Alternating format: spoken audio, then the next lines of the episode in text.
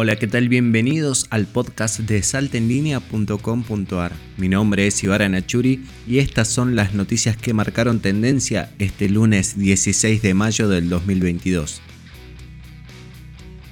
Mañana arranca el paro de colectivos por 72 horas. Por falta de un acuerdo favorable de paritarias para este 2022, desde la UTA informaron que la medida se concretará mañana martes, el miércoles se suspenderá por el censo y se retomará la medida el día jueves y viernes.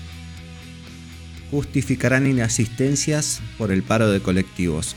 Desde el Ministerio de Educación, Cultura, Ciencia y Tecnología informaron que por el paro de transporte las inasistencias estarán justificadas para docentes y alumnos. Por la inflación, la canasta alimentaria ya supera al salario mínimo.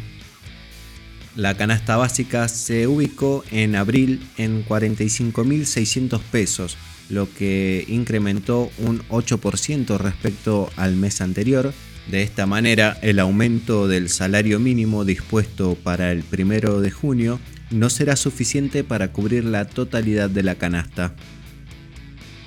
El 40% de las viviendas ya completó el censo digital. Son cerca de 18 millones de personas que solo deberán dar el código y el dato de cuántas personas viven en esa vivienda al censista.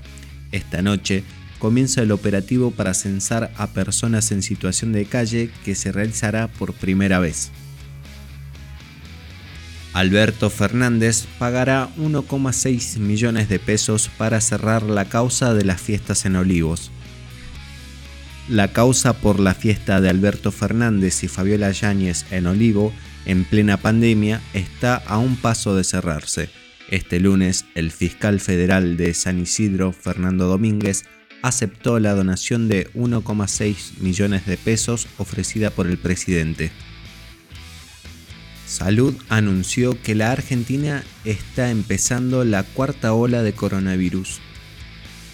Durante el encuentro federal de salud, la ministra Carla Bisotti se refirió a la suba de contagios de coronavirus, pero aclaró que se trata de una nueva etapa de la pandemia debido al avance en la vacunación. En el último mes, los casos crecieron más de 200%. Estas fueron las noticias que marcaron tendencia este lunes 16 de mayo del 2022. Mi nombre es Ibarra Nachuri y quería agradecerte por mantenerte informado en el podcast de saltenlinea.com.ar. Nos reencontramos mañana para más información. Muchísimas gracias.